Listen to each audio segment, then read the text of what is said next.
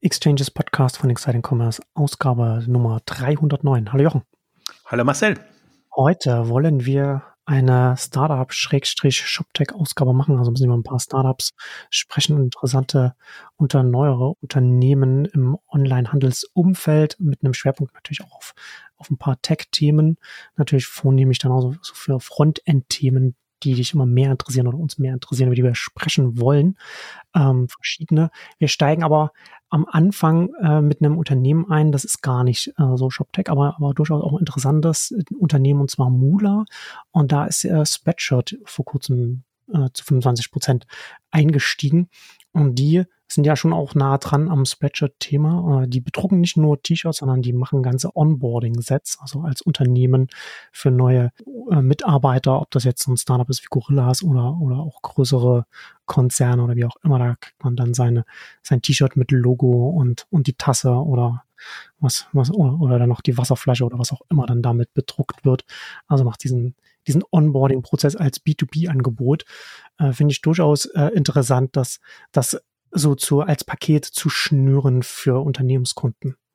Also für mich war das eines der spannendsten Konzepte Startups ähm, in der letzten Zeit, weil ich finde, sie passen schon noch ein bisschen in den ShopTech-Bereich rein, weil sie es ja als Lösung anbieten. Das heißt, du, hast als Unternehmen intern die Möglichkeit, immer wenn ein Schwung neuer Mitarbeiter reinkommt, äh, Dinge zu bestellen ähm, oder für Kampagnen oder für irgendwas anderes. Das heißt, die machen eine B2B-Lösung jetzt in diesem äh, Merchandise Teamkleidungs mhm. äh, etc. Bereich, ähm, die aber zum Beispiel auch für Endkunden äh, geöffnet werden könnte. Also kommt aufs Unternehmen an. Ein klassisches Unternehmen braucht das eher intern für seine Mitarbeiter, aber im Grunde hängt da ja alles dran, was man braucht, um einfach äh, personalisierte, individualisierte ähm, Kleidung, Gegenstände, Tassen, was auch immer bestellen zu können und, und ordern zu können. Und für mich war das Phänomen eigentlich, also das Thema beschäftigt mich oder uns ja jetzt schon ewig.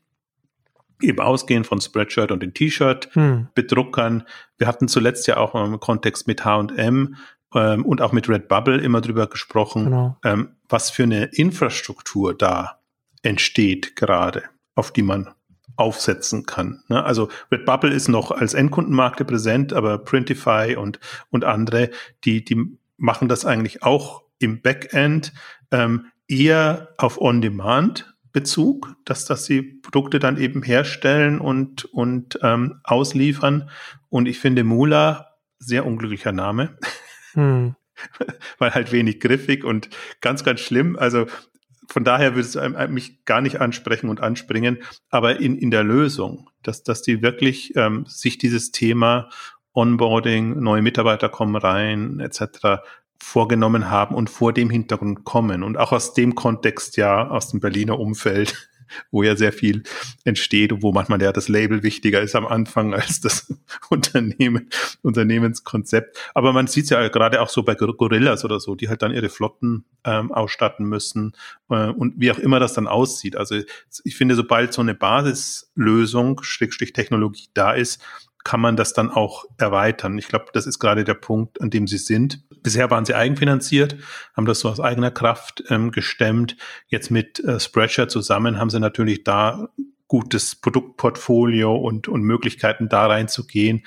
Und vor allen Dingen auch Spreadshirt hat ja schon so Teamlösungen, was aber eigentlich eher in Richtung, wie ich das verstanden habe, Vereine etc. gemünzt war, dass, dass man die ähm, ausstattet dann mit, mit Trikots oder, oder was auch immer. Und ähm, deswegen glaube ich, ist es strategisch macht es irgendwie Sinn. Ich habe es ein bisschen bedauert, so früh einen strategischen Partner mit reinzunehmen, weil ich wirklich die als sehr hoch eingeschätzt habe. Also kannte niemand. Wir hatten sie mal im, im K5 TV ähm, und äh, haben da auch einen guten Eindruck gemacht. Und ich glaube, die hätten die Chance gehabt, da irgendwie noch weiterzukommen, wenn sie eben Kapitalgeber gefunden hätten, was eben gar nicht so einfach ist. Deswegen macht das schon alles auch Sinn und ist jetzt nicht die schlechteste Wahl. Ähm, und, aber mit, mit einem strategischen Partner wie Spreadshirt ist man natürlich in gewisser Weise auf eine, auf eine Linie festgelegt, weil ich kann mir da sehr, sehr viel eben vorstellen, was man da in der Produktion und auch in den Produkten, Kategorien, die man reinnimmt, ähm, hinten noch mit alles mit dranhängt. Ne? Ja, genau. Wir hatten ja damals, als wir da bei, bei, dem, bei der H&M-Beteiligung, Red Bubble und so weiter darüber gesprochen haben, ja auch darüber gesprochen, dass das ja auch eine Herausforderung ist für so etwas, da so eine Infrastruktur an Partnern aufzubauen, äh, um, um dann auf eine gewisse Flughöhe zu kommen, was so, so Skaleneffekte oder beziehungsweise grundsätzlich erstmal positive Deckungsbeiträge und so weiter angeht. Und das, da ist natürlich hier, äh, ist natürlich ein inter interessanter Zugang zu diesem ganzen Customization-Thema, wie auch immer man es nennen will, dass man über den B2B-Bereich geht, weil man dann natürlich sofort mit höheren äh, Volumina arbeitet, anstatt jetzt im, im Endkundenbereich, wo es dann einige wenige T-Shirts sind oder vielleicht sogar nur einzelne. Und da hat man hier natürlich gleich eine viel höhere Flughöhe. Und da hier auch die ganzen Painpoints rauszunehmen bei dem Onboarding für, für Unternehmen, ob das jetzt große oder kleine sind, da ist natürlich extrem viel Potenzial, einfach so die, als hochspezialisierter Anbieter die Prozesse einfach zusammenzuschnüren und, und zu optimieren und dann da, dann da voranzukommen und dann entsprechend, wenn man dann diese, diese ganzen Volumina dann entsprechend hat, dann bietet sich ja in der Richtung ja dann noch mehr. Ne? Also, und das ist dann auch der, als, als strategischer Investor, äh, Spreadshot, das passt einfach da ganz gut zusammen vom Thema. Also das Interessante zum Beispiel finde ich jetzt auch, wenn wir noch kurz auf die Lösung eingehen, finde ich ja auch, dass, dass ähm, es halt, ich meine, wie, wie läuft es üblicherweise? Es gibt eben Anbieter, da kann man sich das bestellen und dann macht das das Unternehmen jeweils.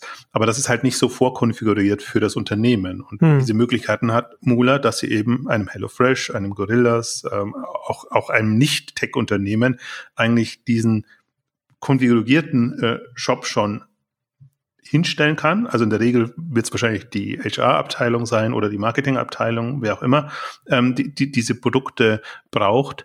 Und dann, wenn man mal im Unternehmen drin ist, und das finde ich eigentlich so das, äh, das Faszinierende auch dran. Also die Vertriebsleistung ist ja den Mitarbeitern oder den Abteilungen quasi diese Lösung hinzubieten, hinzunehmen, dann ist man halt auch fix. Ne? Dann, dann sind die nicht mehr, also außer man ist nicht gut und hat bestimmte Dinge nicht, dann würden die nicht zu einem anderen springen, sondern dann ist alles konfiguriert, alles eingestellt, dann hat man da irgendwelche, keine Ahnung, Rahmenverträge oder Deals. Und ähm, das Interessante finde ich, also deswegen sind jetzt groß geworden ja auch durch diese wachstumsstarken Unternehmen hm. die einfach viele Mitarbeiter reinbekommen und auch unberechenbar auch und auch in Schüben, aber eben auch Re Rebranding oder was auch immer man sich da vorstellen kann. Da passiert ja viel. Und ähm, der Markt, und das finde ich auch das Interessante, der ist eben nicht auf die Tech-Unternehmen beschränkt, sondern die könnten auch, mir fällt jetzt, fällt jetzt kein außer Nicht-Tech-Unternehmen an. Ich habe jetzt so, immer der Siemens ist aufgetaucht, dachte Siemens, aber Siemens Branding ist jetzt auch nicht so. also, also Nee, also in ganz, ganz Regel, ach, irgendeine Versicherung oder so, lass es so sein. Also weiß nicht, ob die so hip sind, dass sie gebrandet rumrennen wollen, aber, aber ähm, also der, der Markt ist riesig. Ähm, er kommt durch die Hintertür und es gibt ja auch andere B2B-Lösungen. Also das, das sieht man ja immer nicht, äh, welche, welche Shops quasi mit also geht es nicht nur um Handel, dass der einfach seine, seine Produkte nachordert, sondern einfach bestimmte Produkte haben, äh, bestimmte Unternehmen haben eben auch Bedarf an bestimmten Produkten so rum. Und ähm, je näher man das, glaube ich, an das Unternehmen ranbringen kann oder ins Unternehmen reinbringen kann, umso besser. Und deswegen ist das für mich so eine Mix aus Tech, sogar in Klammern, Provider, Solution Provider, äh, also bieten eine Tech-Lösung, aber bieten eigentlich mehr eine Lösung äh, an, ähm, um eben diese Dinge ähm, zu erledigen. Und das finde ich jetzt durch eine generell durch eine Tech-Brille betrachtet oder an sich, was kann Onlinehandel leisten? Also würde das nicht als Onlinehandel einstufen, ähm, aber im, im, Grunde ist es das. Alles hängt hinten dran, äh, Lager, Produktion etc. Auch das ist ein Shopsystem letztendlich konfigurierbar mit, mit einzelnen ähm, kleinen Shops dann im Frontend im Unternehmen. Und ich sehe tatsächlich immer noch auch die B2B-Komponente dabei. Also das könnte man, glaube ich, auch in, das, in die Webseite integrieren, sodass eben auch ähm, Externe dann das nutzen können. Und ähm, deswegen bin ich da sehr gespannt. Ähm, also wir werden ja nicht weitere Einblicke jetzt bekommen durch diese Finanzierung. Das war jetzt einmal nur der, der Punkt dabei und man hat auch keine, noch keine Umsatzzahlen oder, oder Kennzahlen. Man sieht nur die Liste an Unternehmen, die, die sie bedienen und ähm, kann, also ich, bei mir, ich bin ja immer, komme ja immer aus der Potenzialvorstellung. Ich sehe da Riesenpotenzial und Möglichkeiten, ähm, wie auch immer die dann gehoben werden. Und deswegen fasziniert ist mit eines der faszinierendsten tatsächlich, die ich in letzter Zeit ähm, gesehen. Ja. Ja, ne, ich, also nach wie vor, ich will halt auch nochmal noch mal sagen, dass ich, dass ich das Thema äh, spannend finde, weil man das auch, wenn man dann einen Schritt zurück macht, ne? Also man geht an eine Stelle ran, wo, wo die Unternehmen wollen, dass das, dass das rund läuft, aber das ist halt eher, das ist ja nur ein Hygienefaktor. Das heißt, das ist ja weiter weg, könnte man ja nicht von den Kernkompetenzen der Unternehmen sein, die das nutzen und da aber einfach fokussiert reingehen und äh, das so bestmöglich umsetzen, wie man kann, so dass das rund läuft, so dass man, so dass die Unternehmen sich eben keine Gedanken mehr darüber machen müssen und das einfach rund läuft. Und da, das, also das hat dann, das hat dann einfach schon Beine. Ne? Das kann dann schon laufen, wenn man das, wenn man das hinbekommt. Und für mich auch, also hat, haben die auch hohen Respekt, weil es kein einfaches Thema ist. Also im ersten Sinn könnte man sagen, ja, überleg doch mal, was können Abteilungen in Unternehmen brauchen? Also bis jetzt geht's ja immer die, die SaaS-Lösungen äh, in allen möglichen ja, Bereichen, genau, genau. die aber rein technisch äh, ähm, sind. Da tut sich super viel, ja. aber jetzt in so, sage ich mal, Service und äh, Produkt. Aber es, ist ja, aber es ist ja hier genau der SaaS-Gedanke, nur auf, nur auf nicht rein Software gedacht. Ja, und natürlich jetzt produktbezogen. Das heißt, ja, klar. Äh, wahrscheinlich werden sie schon Abo nicht, nicht als und, Abo, und aber im Sinne von als, als, als Service, ja, genau. Ja, also, also diese Kombination. Customization ist schon super schwierig. Tech-Lösung ist auch nicht mehr das, ein, äh, das einfachste. Also musste schon dann tendenziell ein Tech-Team haben. Ähm, also deswegen da Hut ab. Aber das habt ihr ja auch schon angedeutet bei, bei Printify und anderen. Da haben wir ja alle ähm, mal durch äh, besprochen. Also was sich in dem Bereich tut, finde ich ähm, hochspannend, vor allem weil das tendenziell alles unter der Haube läuft ähm, und eben nicht eine reine, also es ist Tech in Kombination, Tech Plus sage ich jetzt mal. Äh, oh. okay. War jetzt wirklich spontan, sonst, sonst, sonst wäre es mir peinlich, so ein Buzzword. Aber ich glaube, da gibt's Möglichkeiten und ich bin gerade momentan auch so ein bisschen am Punkt, einfach zu suchen, was kann, was kann Onlinehandel, wahrscheinlich muss man eher sagen, was kann E-Commerce mehr bieten, als jetzt noch den nächsten Online-Shop oder noch irgendwie ein anderes, ausgefallenes, hm. manchmal auch an den Haaren herbeigezogenes Geschäftsmodell. Und da jetzt alles ja online gegangen ist und da hat SaaS, finde ich, und die ganzen Cloud-Lösungen wirklich weitergeholfen, dass das jetzt gelernt ist und dass die Leute auch keine so großen Probleme mehr haben, zum Beispiel auch solche Lösungen, ihre internen Systeme ins Internet oder was auch immer stimmt. Äh, ja. zu integrieren. Ja, ne? Stimmt. Hat man überall APIs, wo man sich dann reinhängen kann ins Intranet und, und, und dann, äh, dann da stattfinden kann als eine weitere Checkbox oder, oder, wie, oder wie auch immer. Und aber das ist auch interessant, ist ja auch etwas, wir haben ja schon ganz oft hier äh, äh, in den Exchanges und du auf, auf Exciting Commerce auch drüber geschrieben, ne, dass natürlich der Online-Handel sich Richtung Service entwickelt und man natürlich dann auch hier auch wieder, je, je mehr man Richtung Service geht, also je mehr man auch so die Pain Points halt an, an so einem Punkt rausnimmt, desto wahrscheinlicher wird es, dass Leute draufschauen und sagen, das ist doch gar nicht mehr Handel. Ne? Also ja. sozusagen, wenn man, wenn man, man nimmt man immer mehr Reibung raus und ist es dann überhaupt noch Handel, wenn man je, je besser und einfacher und, und reibungsloser man es macht, ne? Aber, aber das ist dann auch wieder so, so ein Punkt, ne, dass man halt, dass man halt wirklich auch nicht zu sehr mit der Kategorienbrille draufschauen soll auf solche Themen. Das ist für mich ja auch genau der Punkt. Also können wir vielleicht auch nochmal irgendwann eine, eine separate Ausgabe machen. Ähm, was ist die Hauptkategorie? Oder braucht man überhaupt so Kategorien? Oder braucht man überholte Schubladen, in die man irgendwas reinstopft, damit es da drin ist, damit es vergleichbar ist mit. Da würde ich nochmal auf unsere Jobs to be done Ausgabe nochmal verweisen. Die kann ich ja nochmal verlinken als Zum Beispiel, Blickwinkel darauf weil das ist auch im Grunde ein gutes Beispiel und und ähm, ich habe mir jetzt gerade auch noch mal so gedacht, also wir sollten nicht zu äh, lange hier bleiben, weil wir noch ein paar andere Kandidaten haben, aber auch also die können sich auch gut an irgendwas ranhängen, an Systeme oder an Lösungen, die es gibt. Also, zum, also weil sie eben zum Teil über Employer Branding kommen oder so, dass sie eben in, in ein HR-System integriert sind oder in eine Marketinglösung integriert sind. Entweder systemseitig oder eben auf, auf der anderen Seite. Also da kann ich mir gerade für solche Anbieter eben sehr viel vorstellen, die halt im Grunde, sie sind ja auch, müssen auch sagen, wo sie schlecht sind. Also denn der Name ist schlecht, wenn du auf die Webseite gehst. Die Webseite hat nicht mal eine richtige Domain. also, ja. also brauchen sie im Grunde auch nicht, weil sie B2B-Vertrieb machen. Aber also, wenn du unter der Haube quasi eine, eine gute Lösung, und da ist es schon gut, also sie stellen sich auch gut dar jetzt in dem, was sie anbieten, so, so ist es ja nicht, aber das ist keine Marke, mit der du irgendwie eine Welle machen kannst. Ähm, und vor allem, sie haben nicht mal einen vernünftigen Claim, also was sie eigentlich machen. Äh, also Merchandise-Produkte, mhm. aber Merchandise ist so ein eigenartiger Begriff. Also sie kommen ganz gut durch damit und ich finde, sie sind weit gekommen damit. Deswegen ist, ist äh, also der, der Glamour und, und die Faszination, äh, finde ich, erschließt sich nicht im ersten Moment. Der Claim, den Sie da stehen haben, der könnte nicht unsexier sein. High Quality Teamware and Distribution. Ja, also deswegen, also das war, hat die Faszination nicht ausgemacht, aber wenn man sich mal damit befasst, und ich weiß gar nicht, ich glaube, ja, hatte ich nicht sogar das Pitch Deck gesehen oder irgendwas äh, weiterführendes gesehen, ähm, so dass dann bei mir das Interesse äh, geweckt wurde. Aber spätestens, als wir sie dann im, im Interview hatten und der Präsentation, also hat man einfach auch gesehen, das ist ein, das, also auf die kann man auf die muss man achten oder im Auge behalten.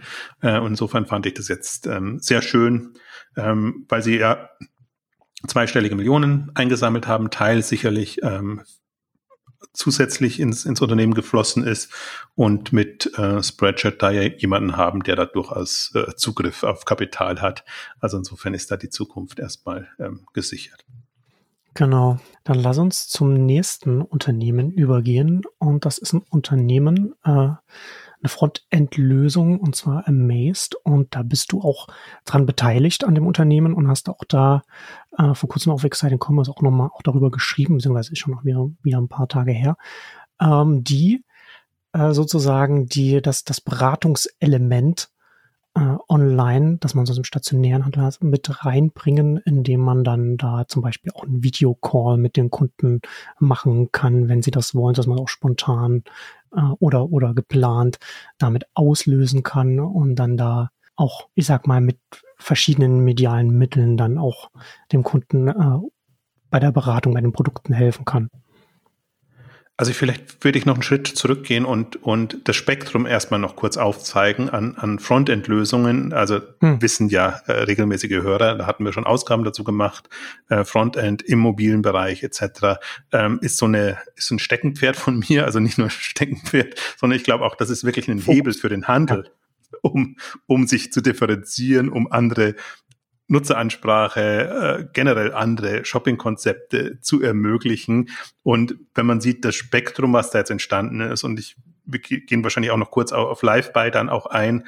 Also Live-Buy jetzt im Live-Shopping-Kontext, ähm, Amazed in dem eher äh, beratenden, ähm, helfenden ähm, Kontext und äh, was auch immer in dem Spektrum äh, noch, noch kommen mag. Also für, für mich oder heute fand ich ähm, eigentlich interessant, mal zwei rauszupicken. Und Amazed macht das über Videoberatung, beziehungsweise das Interessante an, an, an so einem Anbieter ist, ähm, ich finde, dass, dass er den Handel ins Denken bringen kann. Also wie kann ich, wie berate ich? Berate ich intern, nehme ich meine Mitarbeiter und machen die die Beratung, gucke ich, dass ich Experten dazu ziehe und, und quasi so einen Kreis habe, äh, Fans oder was auch immer, gehe ich eher auf Fragen ein, wenn es Probleme zu einem Thema gibt, oder nehme ich es wirklich als Sales-Tool mhm. ähm, und, und nimm zum Teil die, die Kunden, die Kundin an den Hand, an die Hand. Ähm, also das ist zum Beispiel, was mich beim bei Amaze fasziniert hat. Ähm, Im ersten Moment denkt man, ja, okay, noch eine Chatlösung. Ähm, hm. Und die, die, den Punkt, den ich habe, eigentlich jetzt bei in im ShopTech-Bereich, was ich faszinierend finde, gerade mit all den Spezialisten, mit denen man spricht, ähnlich auch mit LiveBuy zum Beispiel, also, die sich halt nicht mehr mit dieser mit der Basistechnologie rumschlagen müssen, also Systemanbindung, äh, Produktverwaltung etc., sondern also müssen sie sich schon, weil sie in einem anderen Kontext die Produkte dann verwalten. Aber seit Headless da ist und seit es diese Lösungen gibt, kann man als Händler sagen, okay, da brauche ich ein solides, gutes System, was mir das alles erledigt. Und dann kann ich obendrauf überlegen, welche Spezialisierung brauche ich. Und ich finde, das kann keines der Headless-Systeme an sich, also jetzt, ich muss da wieder zögern, weil. Aber das müssen sie ja auch nicht. Ne? Also das ist ja was, was, was du jetzt gerade sagst. Ne? Headless ist ja jetzt im Grunde die Möglichkeit, dass das alles modular ist und man, und man sich das entsprechend dann auch modular äh, zusammenstellen kann und beziehungsweise nicht alles aus einer Hand nehmen muss, sondern sich die einzelnen Elemente zusammensetzen kann und über die APIs äh, verbinden kann. Und das ist ja dann auch hier bei, auch bei einem, bei einem Amaze dann auch entsprechend kann das dann eingebunden werden, auch äh, in die, auch, auch in die, auch in die gängigen Shop-Systeme über deren APIs. Ja, ich wollte einschie äh, einschiebend sagen quasi, die, die smarten Headless-Anbieter haben Partner für alles, also auch für Spezialisierung. Sie haben natürlich eine, ja. eine Basislösung, ähm, die, die die Grundbedürfnisse erfüllt und eigentlich mehr als die Grundbedürfnisse. Also ich will es jetzt auch nicht kleiner machen, als es sind. Ähm, aber im, im Grunde die Optionen, also ich finde die Headless-Systeme am besten, die einfach Optionen aus, aufzeigen können und die sagen, okay, wir haben jetzt nicht nur wir denken jetzt nicht nur entweder an den 0815 Shop oder wir wollen nicht nur der Checkout sein für, für ein bestimmtes super extravagantes äh, extravagante E-Commerce-Lösung, sondern wir haben eigentlich bestimmte Händler, Händlertypen schon im Kopf. Und wir kommen jetzt so ein bisschen über die, die Art und Weise der Ansprache, aber man könnte zum Beispiel auch über eine Kategorie kommen. Wir sind hm. spezialisiert auf, auf Mode und haben da ähm, alles Mögliche drin. Das ist zum Beispiel war, war sehr smart, dass das News Store ähm, hat, ach, wie hieß die Frontend-Lösung? Fällt mir jetzt gerade nicht ein, ähm, übernommen, die einfach spezielle Mobile-Lösungen für für die Modebranche und, und für vor allen Dingen für Hersteller, Marken und Hersteller gemacht haben. Ähm, und da, ich finde, das entsteht, also warte ich ja lang genug, dass das jetzt entsteht, aber, aber, aber, langsam entstehen eben auch diese Speziallösungen und ja, äh, ja. auch Kapitalgeber sind bereit, da zumindest äh, Seed und, und äh, Kapital und erste Runde ähm, zu geben. Und dann müssen sie sich natürlich selber bewähren. Aber ich finde zum Beispiel, man hat an Fantastic, wo ich, wo ich ja auch ähm, beteiligt war, eigentlich ganz gut gesehen, ähm, welchen Weg das nehmen kann oder gehen kann. Also, weil für mich waren sie die einzigen, die ersten, die wirklich jetzt so ein bisschen größer auf sich aufmerksam gemacht haben und den Punkt gemacht haben, nutze eine Frontendlösung für bestimmte ähm, Themen und, und Bereiche. Die sind inzwischen von von Commerce Tools ähm, übernommen worden, was ich natürlich so ein bisschen bedauere. Aber eben deswegen gibt es jetzt eine Palette an anderen und ich kann einfach auch nur den, den Onlinehandel motivieren, sich das auch ein bisschen genauer anzugucken und zu überlegen, hat man nicht jetzt die Möglichkeit mit den also da, wo es Sinn macht, es macht nicht für jedes Thema Sinn, dass man gleich eine Speziallösung braucht, aber wo man wirklich sein, sein Geschäft voranbringen kann. Und ich finde gerade jetzt zum Beispiel diese, diese ähm, Amaze geht halt mehr so in die Richtung beratungsintensive Produkte, zum Teil auch teurere Produkte, die man halt nicht mal so spontan schnell kauft und wo man das im Prinzip auch rechtfertigen kann, dass man sagt, okay, da überlege ich mhm. mir ein bisschen einen anderen Ansatz, wie man die Ansprache macht und dann auch den, den Verkaufsprozess äh, letztendlich äh, gestaltet.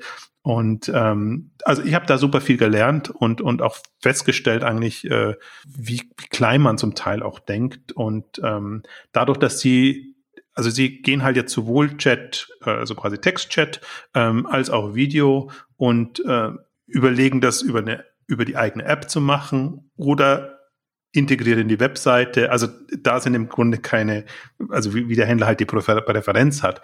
Ähm, aber jetzt so aus einer Amaze-Sicht heraus finde ich das nochmal sehr interessant. Was kann so eine Lösung eben auch werden, irgendwann mal, wenn sie eben nicht nur ein Frontend äh, ähm, Teil ist, sondern es kann im Grunde eine eigene Shopping-Lösung sein und so ein bisschen, also Vorbild kann man jetzt nicht sagen, aber in dem Spektrum ist ja Curated, curated.com als, als mhm. ähm, Ansatz da, die das zum Teil schon ein bisschen spielen. Also wo man einfach sagt, okay, da kannst du einkaufen, wenn du ähm, jemanden ha haben willst, der dich an die Hand nimmt. Da sind dann eben Experten da und, und, und Leute, die dich, ähm, die dich beim Kauf unterstützen. Ich finde das nicht, also mir gefällt der Ansatz nicht, weil ich glaube, die, die Leute sind nicht so weit oder die müssen schon sehr fortgeschritten sein, dass sie wissen, worum es das geht und das als Service annehmen. Ich glaube, wenn die wenn Anbieter wie Amazed über den Händler oder den Hersteller kommen, ähm, tun sie sich viel leichter, weil da quasi ja der, der Punkt da ist und da sind die Leute, die wirkliches Interesse haben und dann biet, erschließt sich auch so eine Lösung, äh, hm. dass, man, dass, man, auf so eine Lösung geht. Ansonsten müsste man, glaube ich, bei, bei Curated oder so müsste man viel früher ansetzen und müsste man ja erstmal eine grobe Einführung in die Produktwelt geben oder in das Thema und dann kommt man irgendwann zu einem Produkt ja. oder äh, zu einer Kaufentscheidung. Da tut sich sehr viel, das ist auch kein neues Thema. Deswegen bin ich da immer auch noch hin und her gerissen. Wie, wie, wie integriert man so ein Thema und wie setzt man sowas auf? Und ich glaube, über Frontend-Lösungen ist das eine ganz gute, gute Basis jetzt mit den neuen Systemen. Ja, ja, ist auf jeden Fall ein interessantes Thema auch für Hersteller, Marken von hochpreisigen Produkten, wenn man dann sowieso schon auf, auf der Seite oder auf der Präsenz des, des Herstellers ist, dann ist man schon auch in dem Prozess des Überlegens schon so weit, dass man da natürlich dann auch viel eher dann mit so etwas noch abgeholt werden kann. Es ist ganz interessant. Ich, ich mache, ich arbeite ja gerade auch an einem, einem ShopTech-Report für Kernpunkt und, und da stelle ich auch bei diesem, bei diesem ganzen Themenfeld fest, dass das in, in so ein großes Themenfeld mit so reinfällt. Ich mache mich seit längerer Zeit denke ich darüber nach, dass wir letzt, letztendlich so an, bei dieser ganzen bei diesen ganzen Online-Geschichten an einem Punkt sind, dass wir jetzt gerade so aus, aus Rastern ausbrechen, die wir, in denen wir jetzt ganz lange gewesen sind. Ne? Also ob das jetzt ja auch, auch in den ganzen Social Networks und so weiter, dass alles sehr standardisiert gewesen ist. Weil natürlich alles noch relativ jung ist und alles und, und, und immer noch, wenn man es historisch betrachtet, alles immer noch am Anfang steht. Und so ist es beim Onlinehandel ja auch. Ne? Also wir sind auch noch sehr stark in so Rastern drin, wo jede Kategorie so reingepresst wird. Am schlimmsten, äh, so wie der Amazon-Marktplatz, wo der, wo der Fernseher und die Waschmaschine genauso im selben Raster sind wie die Tomaten, die sie da verkaufen wollen.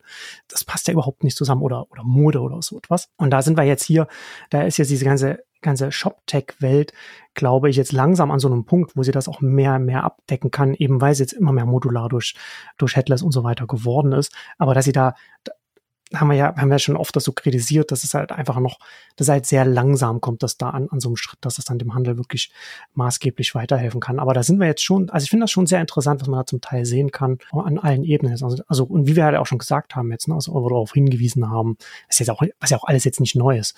Aber dadurch, dass diese Systeme alle äh, APIs haben äh, und miteinander kombiniert werden können darüber und Job und, und Headless ja sowieso ein modulares System ist, da kann man mittlerweile sich schon sehr viel Gedanken machen, wie man, wie, wie so ein Puzzle, das sich zusammensetzt und, und die richtigen Teile da zusammenbringt und, und sich dann da was zusammenbaut. Und ähm, es gibt ja jetzt vom Headless her, also ich finde das zum Beispiel ganz, äh, ganz interessant. Ich habe da äh, für den Kernpunkt Report auch, habe ich mir auch Crystallize angeguckt. Das ist ganz interessant, so ein Headless-System, äh, das Content fokussiert ist. Also das halt wirklich so Content-Modelle hat, so dass, dass, dass die Inhalte, die da gemacht werden, dass man die in, in Relation zueinander setzen kann und sich sehr genau überlegen kann, inwiefern diese, dieses Inhaltsteil, ob das jetzt, ob das jetzt ein Ort ist, ob das jetzt eine Gewichtsangabe ist, ob das jetzt Teile eines Rezepts sind, wie auch immer, wie die miteinander kombiniert sind oder welche Redaktion redaktionellen Sachen und so etwas. Und da sind schon sehr spezielle Systeme mittlerweile da, die, die genutzt werden können, um dann da wirklich reinzugehen und zu überlegen, okay, was ergibt denn für meine Position, für meine Produktkategorie Sinn? Ergibt ein Amaze Sinn? Was brauche ich, was brauche ich im Backend, was brauche ich im Frontend? Und das, und ich glaube, dass das schon ganz wichtig ist, dass Backend und Frontend einfach nicht mehr zusammen eingepfercht sind im selben Käfig. Ja, das ist ja ohnehin so eine Diskussion auch, wo endet das CMS und wo beginnt das ähm, Shop-System letztendlich, also bei bestimmten Händlern einfach, die, die sehr contentlastig ja. sind. Ne? Also, und diese ganzen Themen und Fragen, ich glaube auch noch nicht, dass wir jetzt, dass das alle schon ultimative Lösungen sind. Ähm, aber es ist ein guter Weg und äh, ich finde gerade diese, ich bin auch großer Freund dieser, dieser Splittung, weil, weil ich einfach, und ich einerseits bin ich kein großer Freund von Splittung, aber in dem Fall eben schon, weil ich finde, da wird was vergewaltigt und in ein System, ein Backend-System reingepfropft, was eigentlich da nicht zu suchen hat, weil im Grunde äh, Handel und Verkauf im Frontend stattfindet und in, in der Nutzeransprache und der Art und Weise, wie man, wie man da Produkte präsentiert. Ich finde auch, also wenn wir mal ein bisschen weitergehen Richtung Live-Buy zum Beispiel, mhm. ähm, das ist jetzt eine Fülle an Anbietern entstanden in diesem Live-Shopping-Segment, die im Prinzip alle das ermöglichen, schön live zu verkaufen, Produkte zu präsentieren, alles zu machen. Auf einer technischen Ebene wunderbar. Da bin ich zum Teil sehr begeistert und die orientieren sich ja auch an dem, was ähm, Instagram und, und, und andere ja, Anbieter ja. machen und an, an Standards gesetzt haben. Das Problem daran da ist, ähm, dass der Handel nicht bereit ist äh, für diese Lösungen. Also er ist bereit im Sinne von, dass das Interesse da ist, weil, weil die China-Welle gekommen ist. Aber im Sinne ist er, ist er mental, sage ich jetzt mal, nicht bereit, ähm, darüber zu verkaufen und wirklich Umsatz zu machen und das entsprechend zu nutzen. Und andererseits sind die Tech-Anbieter wieder nicht so tief drin, ähm, dass sie das Wie vermitteln können. Also sie haben die Technologie und, und mm. wie du das integrierst und das passt mm. alles auf der Ebene wunderbar.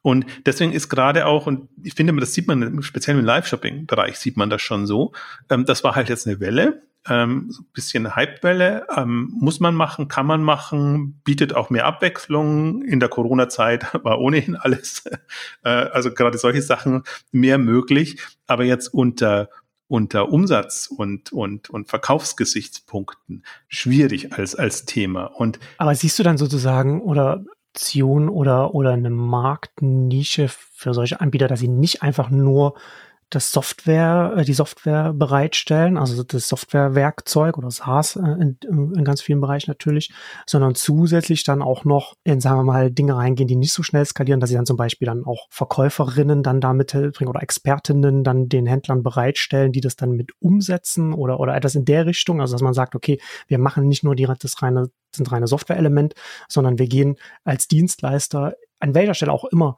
mit in die Prozesse des Online-Händlers rein und bieten ihm dann da Services an, um diesen Live-Prozess, der ja ganz eigene Dynamiken hat, dann auch wirklich erfolgreich umsetzen zu können, so als Dienstleister in dem Sinne. Das wäre sehr schön, ist aber leider auch einfacher gesagt als getan. Ja, klar. Weil, äh. weil die, also im Grunde also könnten sie entweder aktiv machen oder ein Coaching oder was auch immer ja, genau. dabei sein. Sowas, ja. Aber die sind ja noch weiter weg vom Handel. Ja. Und, und das Schlimme am Handel, speziell am Online-Handel, ist, ähm, dass das ja im Grunde immer noch auf der Stufe ist, wir stellen Produkte online und wir machen dann mehr oder weniger geschickte Marketingkampagnen. Entweder über Google oder anderswo oder so, aber oftmals auch gar nicht produktbezogen. Also Ausnahme sind so ein bisschen die Shoppingclubs und die, die wirklich kampagnenorientiert fahren. Aber ich finde, das merkt man jetzt gerade auch, wo viele äh, feststellen, Jetzt ist das Wachstum erstmal weg und man kann sich nicht mehr so von einem natürlichen Wachstum die Kunden ja. zuliefern lassen und den Umsatz machen, sondern im Grunde müsste man jetzt sehr genau wissen, mit welchen Produkten mache ich welchen Umsatz bei welchen Zielgruppen. Wie gewinne ich, mit welchen Angeboten gewinne ich Neukunden, mit welchen Angeboten halte ich meine Stammkunden oder aktiviere ich meine Stammkunden. Und da setzt das schon aus. Das, das, das ist, ich finde, das durchgehend gerade sieht man das ein großes, großes Manko. Wenn, nämlich wenn das schon da wäre, täte man sich auch mit dem Live-Shopping leichter, weil man dann sagt, okay, ich habe da diese Produkte oder, also ich nenne es lieber immer Angebote, Produkte in Kombination mit Preis oder mit, mit einem Set an Produkten, ähm, die weiß ich, die würden jetzt funktionieren, da mache ich äh, meine Live-Shopping-Aktionen, ähm, Angebote und darüber verkauft man das dann äh, in großen Stückzahlen oder in welcher Form auch immer. Und da hakt's. Und deswegen, also ich bin so froh, dass es die technischen Lösungen gibt. Und ich finde die, die Lösungen auch schon super. Also gerade für das, was wir vielleicht vor fünf Jahren im Vergleich zu dem, was wir vor fünf Jahren oder vor zehn Jahren haben. Aber da ist das Henne-Ei-Problem. Und ja, also ich, das war auch eins der ersten Gespräche oder, oder Austausch mit, mit, mit Live bei dann oder zumindest auch, sagen wir mal, wenn ich da zu Rate gezogen wurde, zum Teil auch, auch, auch von Investoren, wo ich den Knackpunkt sehe. Also gelingt einem Tech-Provider bei einem innovativen Feld und auch einem nicht gelernten Feld gelingt es, die, den, den Handel auch zu erfolgreich zu machen damit. Nicht mhm. nur mit der Tech-Lösung, sondern eben ja. auch mit der, mit der wirklichen Lösung. Und auch da finde ich jetzt, schlägt sich Live bei nicht so schlecht. Aber ich sehe halt die Knackpunkte noch. Ich sehe, und selbst wenn ich jetzt mir, ein, also Douglas ist ja einer ihrer, ihrer Vorzeigekunden und die haben das ja auch, ähm, präsentieren das ja auch stark. Aber die Gefahr bei dem Live-Shopping ist immer, da die Verführung ja ist, man kann das immer auch als Aufzeichnung verwenden und dann auf die Webseite stellen, dass es dann halt nur ein Showvideo ist. Mhm. Und ein Kollege von mir hat das, hat das äh, so, so, schön gesagt, äh, die Leute trauen sich nicht ähm, zu verkaufen und die Stories zu erzählen. Sie, sie also sie streicheln sich dann lieber, also streichen die Creme über die, ewig übers Bein oder über die, über die Haut oder sonst irgendwas. Ähm, also zeigen mehr die Anwendung, als dass sie wirklich versuchen zu verkaufen und den Nutzen und, und, und die Problemlösung etc. alles dann auch, auch, auch, auch darzustellen. Und das ist wirklich das Problem dabei. Und das, deswegen muss man jetzt, ich meine, ich und wir haben dann den Teleshopping-Hintergrund, da ist man noch mal immer ein bisschen anders. Und es geht nicht darum, Teleshopping eins zu eins zu übertragen und zu machen, so wirklich Hard Selling zu machen, aber dann doch so emotionale Momente mit reinzubringen und auch Punkte, wo man sagt, ja, muss ich unbedingt haben. Will ich haben. Und äh, irgendwie macht total Sinn, was der oder die da erzählt. Und und diese Momente mit reinzubekommen und nicht nur äh, die Inhaltsstoffe aufzuzählen oder keine Ahnung, wie, wie schön sich das streichen lässt und, und solche solche Sachen, was im Grunde immer die Anfängerfehler sind bei, bei allem, was man so im, im, im also im Verkaufen macht. Und das ist halt, das hat sich leider nie durchgezogen. Teleshopping, Verkaufsfernsehen gibt's jetzt schon seit Ewigkeiten und die, die machen das natürlich toll. Und die, die aber drauf äh, achten, achten immer auf die falschen Punkte. Immer nur auf die, die unangenehmen Dinge, Themen vielleicht, also wo es penetrant wird oder keine Ahnung. Also man übersieht dann immer, die Leute schalten ja deswegen ein, um, um zu verkaufen. Und, und man übersieht vor allen Dingen, wie das Produkt vermittelt wird. Also dass wirklich von der Problemlösung, also von irgendeinem Problem gesprochen wird, dass man dann eben löst und dann wird eben gezeigt, äh, warum das eben so eine tolle Lösung dafür ist und dann wird verkauft. Und das geht halt dem Handel per se, aber also ich finde auch stationär, aber auch auch äh, auch dem Onlinehandel eben sehr ab, weil Produkte werden auf der Produktdetailseite beschrieben, in der Regel nicht in der Anwendung, sondern nur mit den Features äh, ja, in der ja. Form und, und sehr basic, würde ich jetzt mal sagen. Und wer schon Interesse hat, wird da kaufen, aber du wirst jetzt keinen keinen großen Zusatzumsatz machen. Also deswegen ist das ein. Da muss der, der muss der Onlinehandel muss noch seinen Marktschreier gehen noch finden. Ja, und, und das ist schon wieder jetzt zum Beispiel der, ja, den Begriff würde man verwenden, aber nicht nur, ne, sondern du kannst auch unterschwellig verkaufen. Du kannst auch auf eine sehr zurückhaltende Art verkaufen, aber trotzdem den ja. Leuten das Gefühl vermitteln, kauf das jetzt. Das musst du jetzt haben. Und, und das gibt's. Also A, du brauchst es unbedingt und du willst es haben. Und B, das gibt's auch nicht mehr so, so lange jetzt zu dem Preis oder in, in dem Angebot. Und ähm, deswegen ist auch, ist auch wirklich ganz eine schwierige Geschichte, da mit Influencern zu arbeiten, die das auch so nicht hm, gewohnt sind. Ja. Und aber ich frage mich halt also ich, ich stecke da nicht so tief drin, aber ich frage mich so ein bisschen, wie das in China gewachsen ist. Da ist das ja ganz stark live und Online-Verkauf und da hat es ja diesen, zumindest soweit ich weiß, den, den TV-Vorläufer, aus dem, von dem du ja kommst, das hat es ja da dort nicht so in dem Maß gegeben, sondern das ist ja dann, das ist ja schon genuin online gewachsen. Und da würde mich schon mal interessieren, so ganz konkret, wo dann dann die, die Verkaufstalente, wie die da sagen wir, organisch dann da hochgekommen sind in so einem System oder wie sich das ja, ausgebildet hat. Da läuft es aber anders. Also mal abgesehen davon, dass man es nicht versteht, aber wenn man sich mal so die Prominenten äh, anguckt, also die Pro Prominenten, also die Top-Verkäufer, sage ich mhm. so brutal, ähm, ja, ja. dann sieht man schon, die, also A ist die Kommunikationsschiene da, viel etablierter und und man sieht die Chats ja, laufen nebenher ja, und, stimmt, ja. und, und, die reagieren drauf und und da ist, schon, da ist von Anfang an schon ein viel stärkeres Kommunikationselement drin, auch bei ganz kleinen Transaktionen beim Verkaufen und so weiter. Ja, und das ist gewohnter, das ist gelernter. Ja, ja. Es geht ja nicht darum, mhm. irgendwie künstliche Fragen zu stellen und, und dann den, den Verkäufer zu motivieren, darauf zu, zu antworten, ja. sondern ist sehr viel interaktiver und gefälliger. Und, und wenn du solche Fragen bekommst, dann bist du ja von dir aus dabei, jetzt nochmal zu erklären, warum du das brauchst. Und das sind ja dann nicht nur Erklär-Feature-Fragen. Und ich glaube deswegen, und das wird übersehen. Deswegen, ich finde die, die chinesischen sind auch näher am Teleshopping einerseits, Andererseits, wo ich mit auch noch immer das Problem habe, ähm, ist das auch da teilweise auch als Marketingthema etabliert. Also gerade wenn es ähm, Alibaba und Co machen, dann ist das halt ein zusätzlicher Service, den man seinen Partnern anbietet, ähm, um, um da Umsatz zu machen. Dann ist, sind auch schon wieder die falschen Kriterien. Aber auch generell, also mir gefallen die, die Lösungen besser und ich finde, dass also das, das, ist, das ist schon marktschreierischer, ist schon verkäuferischer, ähm, was du da siehst. Und äh, sie machen es dann auch aus, aus dem Ambiente heraus, zum teilweise aus dem Lager oder aus dem Laden oder so. Und äh, gehen, also ich, ich finde, da ist mehr, mehr Action geboten. Ich habe jetzt mir aber auch nicht alle deutschen Angebote angeguckt, aber die paar, die ich mir angeguckt habe im Modebereich äh, oder eben auch, auch im Beauty-Bereich, das war schon alles äh, ja sehr soft, also im Sinne von im Vergleich zum Hard Selling, wo man einfach sagt, nee, also, also darf auch keine Scheu haben, den Preis zu nennen und zu sagen, so und so viel kostet's und äh, das, das ist ein Grund. Ja, also jetzt sind wir ein bisschen abgeschweift, aber das ist die Herausforderung für die Tech-Provider. Da kann die Tech-Lösung noch so schön sein. Ja. Diese Hürde gilt es zu überwinden Und wenn man die Lösung, also dementsprechend baut man auch die Lösung. Also ist die wirklich zum Verkauf gemacht oder ist die eigentlich nur, um schick zu präsentieren und so ein bisschen dann ein, ein schönes quasi Live-Video dann später online stellen zu können, ähm, gemacht? Und das ist schon nochmal ein, ein Unterschied.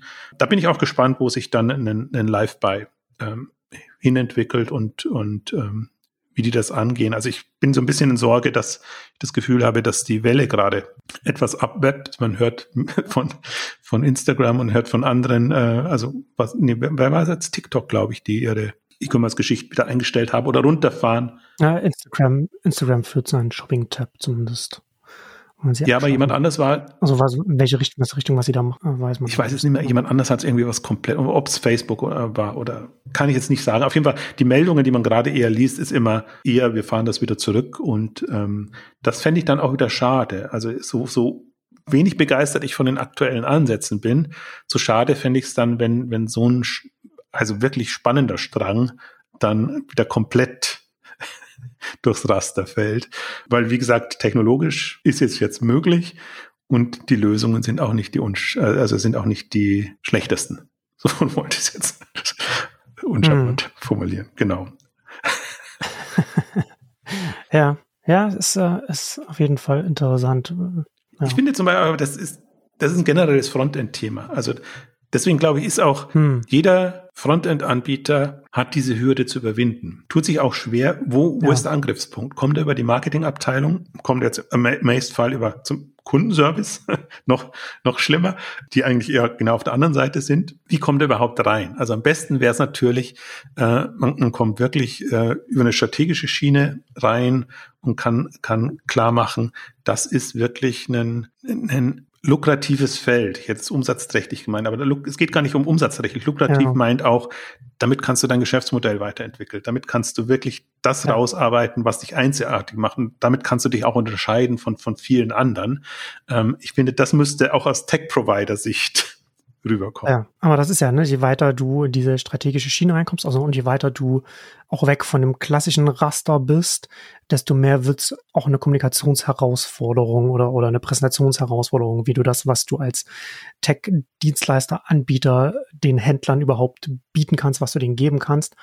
Und da ist äh, ShopTech traditionell ja schon noch ein bisschen herausgefordert, dann auch wirklich die gute Technologie, die sie haben, dann auch entsprechend zu zeigen, was kann man denn damit machen, wo kann man, wie kann man da vorankommen. Wenn man es mal vergleicht, üblicherweise hast du jemanden dabei, entweder eine Agentur oder eine Beratung, die dir da parallel hm. dazu quasi ja. Vermittelt oder dein, deine Mitarbeiter coacht und, und generell einfach sagt und erklärt, ähm, so und so technische Lösung ist das eine, aber wenn du es umsetzen und in deine Prozesse integrieren willst, dann musst du das und das berücksichtigen. Ne? Und das macht das der Tech-Provider. Also im, im, Grunde, der, der soll sich auf, auf die Tech-Lösung und auf, auf, auf all das äh, konzentrieren. Und wo sind die Agenturen und wo sind die Beratungshäuser, die sich dieser Themen zum Beispiel annehmen. Die gibt's gibt's nicht wirklich, weil das so ein so ein Randthema, so ein Nischenthema ist und weil es wirklich ein also schwierig zu vermitteln ist. Also damit macht man jetzt am Anfang erstmal keine Kohle und äh, man rennt da nicht offene Türen ein, sondern im Grunde ist man noch in der Phase,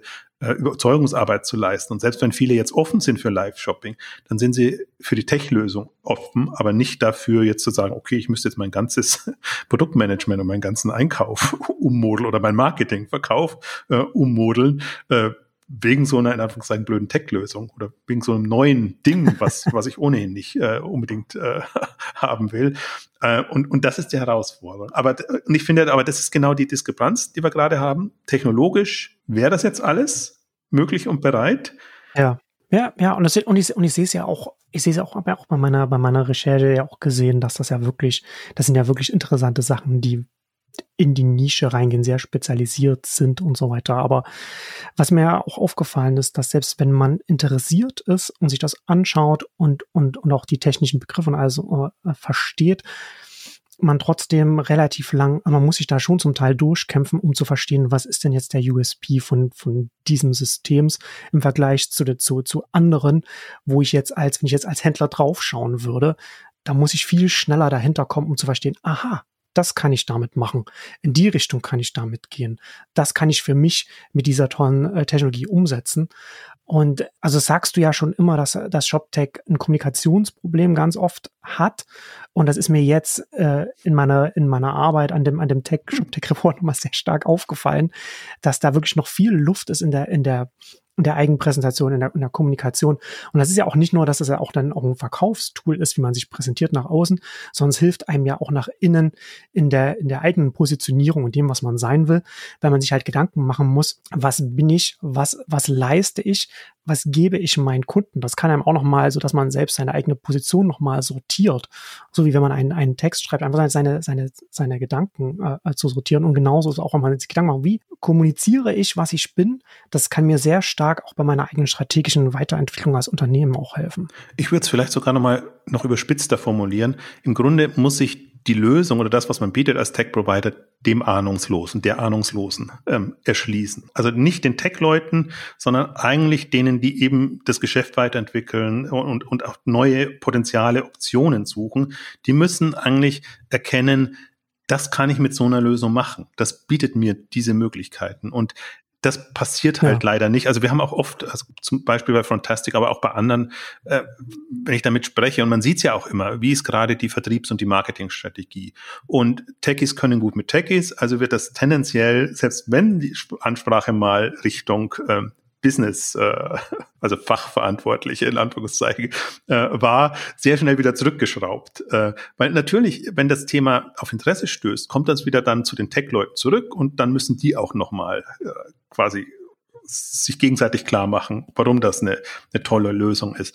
Aber vertriebsseitig, das, das also das finde ich auch immer noch das Schockierende. Und deswegen, wir haben ja jetzt ja heute bewusst schon die raus ähm, gegriffen, die sich eigentlich gut präsentieren und wo man eigentlich das, das dann auch sieht und erschließt und ähm, ansprechende Webseiten, mhm. äh, nicht so feature-orientiert, sondern eigentlich lösungsorientiert.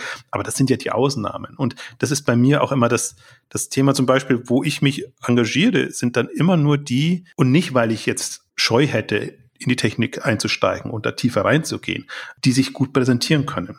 Und das fängt bei mir immer beim Namen an und dann eben von der Art und Weise, wie man seine Lösung präsentiert. Ich mag halt nicht Lösungen, die alles für alle sein wollen, sondern du musst schon mit irgendeinem Ansatz, irgendeinem Anspruch kommen äh, und sagen, okay, das bin ich jetzt mal. Das andere kann ich zur Not auch alles noch, aber für irgendwas muss man stehen. Und das haben die, die wenigsten und dann sind es so austauschbare Namen und ähm, wirklich, wie, wie du es ja auch beschreibst, muss man sich selber erstmal, also implizit ja muss man rausfinden, was kann ich damit machen. Also, weil die Tech-Geschichten und Schnittstellen und Sachen interessieren ja erstmal gar nicht, sondern eigentlich ist das eine, wie soll ich sagen, äh, universell einsatzbare Lösung? Ist das eine Speziallösung? Nur, ist es nur für bestimmte Themen oder Tech-Konstellationen? also, das sind alles so Themen, ja, schwierig. Also, ich glaube deswegen, aber das haben wir jetzt auch schon seit Wann haben wir die erste ShopTech-Ausgabe gemacht? ja, es ist auf jeden Fall ein wiederkehrendes Thema. Zehn Jahre Exchanges. Also Kommunikation in der Tech-Branche. Deswegen sind ja auch mal alle enttäuscht, wenn wir eine ShopTech-Ausgabe in den Exchanges machen. Meinen die ja immer, wir, wir sprechen ShopTech-Leute an. Tun wir aber nicht, weil da haben wir ja, also du mehr. Gibt's andere. Te technische ja, gibt's andere und da sind wir nicht so tief drin, sondern genau. äh, wir sprechen die Händler und, und die, die Fachleute an ähm, und vermissen das. Also das, ja, das ist, es ist ja auch, ist ja auch schade, weil da auch natürlich dann auch Potenzial auf der Strecke bleibt. Ne? Das sind ja, wie gesagt, interessante äh, Geschichten, Lösungen, die zum Teil angeboten werden, die entwickelt werden. Aber damit die mit den Händlern auch zusammenkommen und damit das sich gegenseitig, damit es gegenseitig vorankommt, muss die Kommunikation dann einfach auch äh, besser sein, so dass man dann als Händler oder als potenzieller Entscheider dann äh, sich überhaupt mal denkt, okay, da nehme ich mir jetzt mal Zeit, um mir das mal von jemandem erklären zu lassen. Es ist ja auch nicht so, dass man jetzt sagt, okay, ein schöner Name und, und ein Slogan und dann hat man, dann hat, dann hat man das große Paket verkauft, sondern das kann ja dann auch etwas sein, da landet man mal auf dem Radar von, von einem Entscheider und und das bleibt dann im Hinterkopf und, äh, und dann nochmal im halben Jahr und dann in einem Jahr und so weiter und dann geht das dann dann mal los. Aber das, das muss halt wirklich auf so einer, auf einer wirklich leicht verständlichen Ebene sein, damit man überhaupt da durchsprechen kann in, in der heutigen Zeit. Besonders wenn man, wie gesagt, spezialisiert ist und und äh, wirklich in die Nische reingehen will oder, oder, vom eben vom Raster abweicht, dann geht es gar nicht anders. Und das ist halt, wie gesagt, also ich sehe da, ich sehe da schon sehr viel Potenzial, dass das auf, auf der technischen Seite super ist, aber sehr viel besser einfach beschrieben, erklärt werden muss, sich selbst verkaufen muss. Also ich habe mir also wir hatten die Diskussionen bei, bei Frontastic immer wieder, wie ist die Ansprache oder wenn man nur mal verfolgt, wie sich die, die Spriker-Ansprache äh, verändert hat über die Zeit, wie, hm. wie Commerce-Tools, wie Shopware. Also kann man ja alle durchgehen. Am Ende habe ich mir gedacht, vielleicht braucht ihr auch zwei Webseiten. Vielleicht braucht ihr eine fancy Webseite, die eher den Handel anspricht oder die, die Fachleute, die einfach Potenziale vermittelt bekommen wollen. Und vielleicht braucht ihr noch eine, eine Hardcore-Techie hm. Webseite, weil diese Fancy-Seite schrecken, schrecken natürlich die, die Tech-Leute immer ab, weil sie denken, warum muss jemand das so aufbauschen und, und so, so banal erklären? Also ist da nichts dahinter dann. Ähm, und, und, und das ist genau diese Diskrepanz. Und wenn man also deswegen verstehe ich schon auch, dass, dass die, die Tech-Provider tendenziell in der Falle sind, zu sagen, nee, ich will es dann lieber seriös und, und für den Te Techie respektabel ähm, beschrieben haben, um, um da nicht in, in schiefes Licht zu kommen. Ähm, und deswegen werden ja auch, also was, was ist ein Spriker am Anfang ähm, äh, kritisiert worden, weil sie so äh, auf den Putz gehauen haben und äh, oder Busch geklopft haben, wie auch immer das, das äh, jetzt ist. Aber ist halt genau richtig, um zu sagen, wir sind eine Lösung, wir, wir bringen euch aus den eingefahrenen Struktur raus, äh, guckt euch das an. Und dann müssen sich natürlich noch die, die, die Techies angucken in den, in den Firmen oder, oder, oder meinetwegen auch in der, in der Analysten, im Analystenbereich und dann entscheiden, ist das eine substanziell gute Lösung. Aber ich bin immer dann, also ich mag das, wie, wie sich ein, äh, also Magento früher verkauft hat, wie sich ein Spriker verkauft hat, ähm, wie gesagt, wie sich ein Frontastic im Grunde verkauft hat und, und andere, ähm, weil erst so schaffst du dir überhaupt einen, einen Markt oder ein Bewusstsein, dass es dich als, als Lösung braucht und dann hilft es nicht, weil das ist ja auch der andere Punkt, die Unternehmen sehen das ja auch und beklagen sich ja dann auch. Ja, warum warum kommen die immer groß vor und, und andere nicht? Wir sind im Grunde besser und, und wir machen es länger oder keine Ahnung, unterschiedliche Gründe.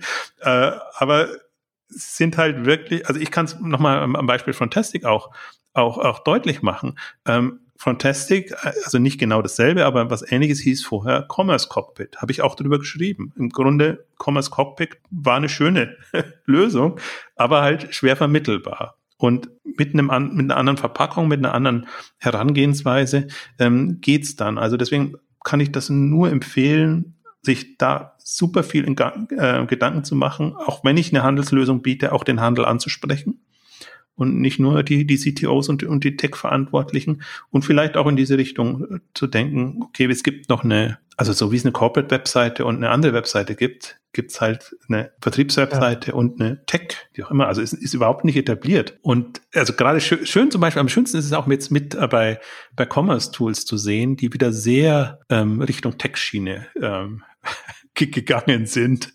Und wo ich mir dann auch, also bei denen funktioniert es ja witzigerweise, sie kommen ja gut voran und, und haben, haben irgendwie tolle, sowohl umsatzseitig als auch in, in der Art und Weise, wie sie präsent sind.